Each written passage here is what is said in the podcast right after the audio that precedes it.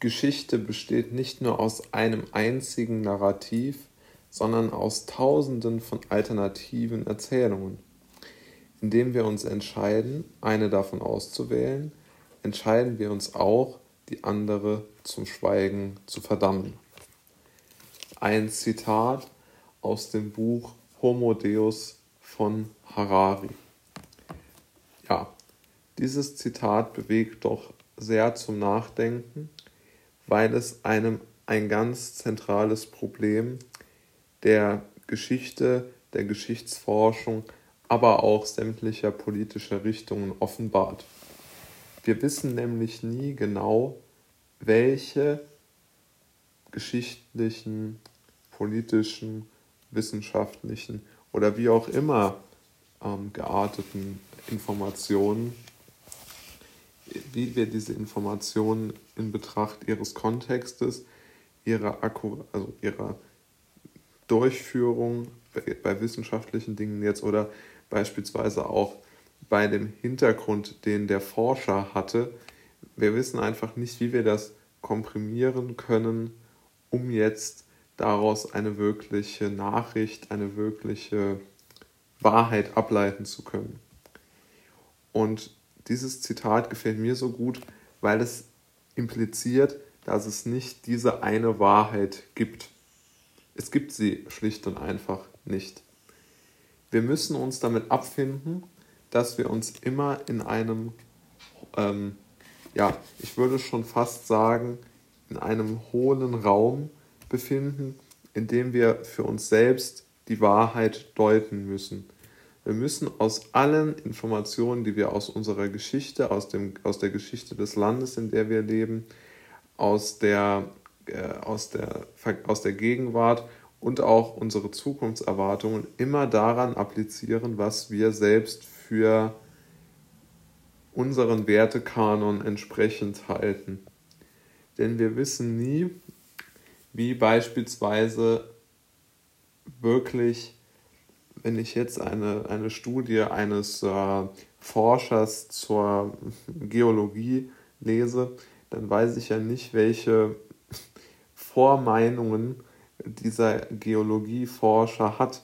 Vielleicht hat er irgendwo, vielleicht hat er den Eifer, etwas beweisen zu wollen und ein anderer Forscher, der den Eifer hat, etwas widerlegen zu wollen, jetzt bei der gleichen Thematik, die werden ja zu völlig unterschiedlichen Methoden, zu völlig unterschiedlichen Ansätzen kommen. Und auch wenn es einen standardisierten Prozess zur wissenschaftlichen Arbeit gibt, den ich jetzt so auch nicht unbedingt äh, erkennen kann, aber es mag ihn geben und vielleicht wird es ihn in Zukunft noch verstärkter geben.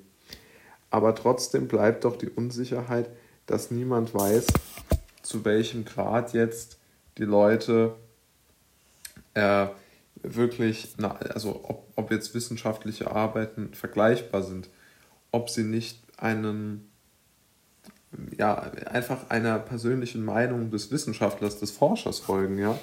Und ich glaube, das ist ja gar nicht vermeidbar. Denn jeder Mensch hat Überzeugung und jeder Mensch hält etwas anderes für richtig und jeder Mensch hält, hält etwas anderes für falsch. Also da würde ich jetzt mal keine allzu großen Befürchtungen oder, ähm, wie soll man sagen, also Befürchtungen und Zukunftserwartungen und menschliche Emotionen sind ja immer gekoppelt an Emotionen, die wir verarbeiten. Nicht an Emotionen, sondern an die Emotionen, die wir persönlich erleiden oder erfahren, kann man es mal nennen, sind ja an die Informationen geknüpft, die wir zugeführt bekommen über sämtliche Kanäle, was uns Leute erzählen, was wir im Fernsehen sehen, im Internet, whatever, ja. Und diese ganze diese, ganzen, diese ganze Kakophonie ergibt dann ein Gesamtbild und dieses Gesamtbild, das ist dann unser persönliches äh, Szenario, in dem wir uns emotional und auch natürlich geistig zurechtfinden müssen. Und ich glaube, dort liegt genau die Schwierigkeit, denn niemand weiß, wie er das machen soll. Und deshalb hilft dieses Harari-Zitat ungemein.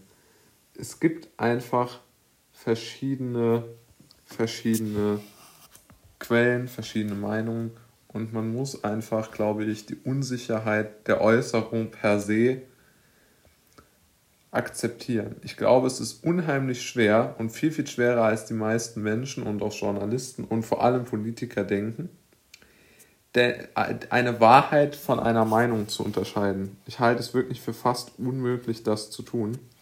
Denn eine, es gibt diese sogenannten Straight Facts, also unumstößliche Fakten, ja, mit denen, also wer mit denen argumentiert, nun ja, also um dessen, naja, nehmen wir es mal, Offenheit für den eigenen Irrtum lässt sich sehr, sehr debattieren. Und deshalb gefällt mir dieses Harari-Zitat so gut, weil es auch impliziert, dass man immer offen für den eigenen Irrtum sein muss.